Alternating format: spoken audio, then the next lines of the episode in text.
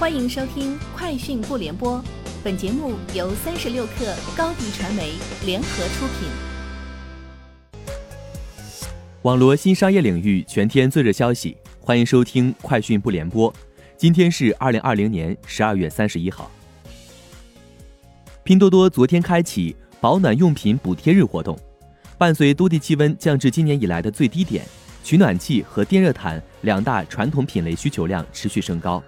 先锋、艾美特、奥克斯的踢脚线、电油汀、小太阳电暖器成为消费者京东拼购的热门款型。此外，格力、TCL、小米的空调产品也受到了较高关注，百亿补贴最高可减一千元。三十六氪获悉，永辉超市全国五店今天齐开，十二月永辉超市新开门店共三十四家，覆盖三十个城市。至此，永辉业务已覆盖全国二十九个省份、五百七十二个市区县，已开业大店数量一千零一十七家，实现一至六线城市全覆盖。吉利控股集团董事长李书福在二零二一年新年致辞中表示，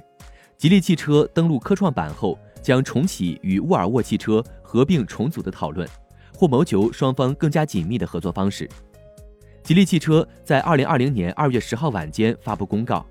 公司管理层正在与沃尔沃汽车的管理层进行初步讨论，以探讨通过两家公司的业务合并进行重组的可能性。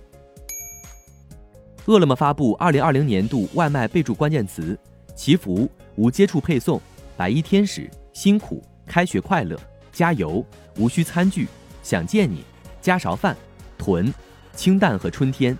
无接触配送。成为二零二零年外卖备注里的新词，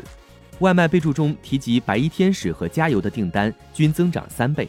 同时含有想见你的外卖订单翻倍，含有春天的订单增长七倍。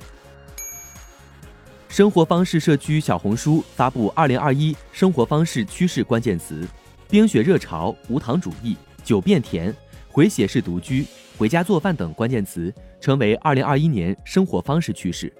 数据显示。二零二零年，小红书上运动健身和美食笔记发布量同比增长均超百分之三百。二零二零年，小红书滑雪相关笔记的发布量同比增长百分之八十九。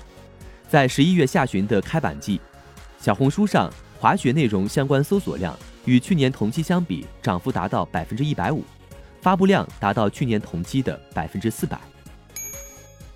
拼多多股价今年以来累计涨幅百分之三百七十三点五九。市值飙升到两千一百九十六亿美元，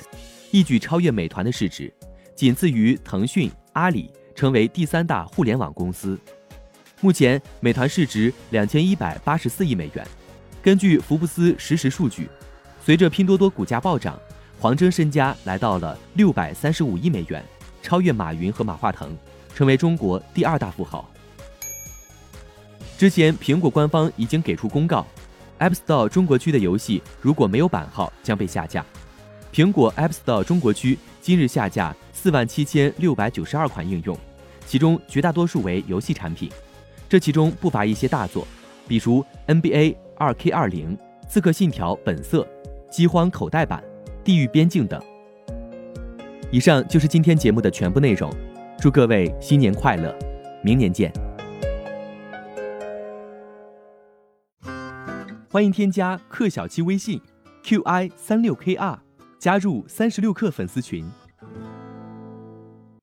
高迪传媒为广大企业提供新媒体短视频代运营服务，商务合作请关注微信公众号高迪传媒。